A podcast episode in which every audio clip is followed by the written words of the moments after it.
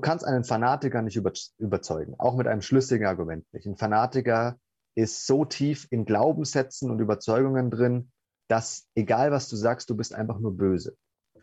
Da kannst du nicht vordringen. Alle anderen Menschen kannst du mit Argumenten überzeugen. Das ist zumindest meine Überzeugung.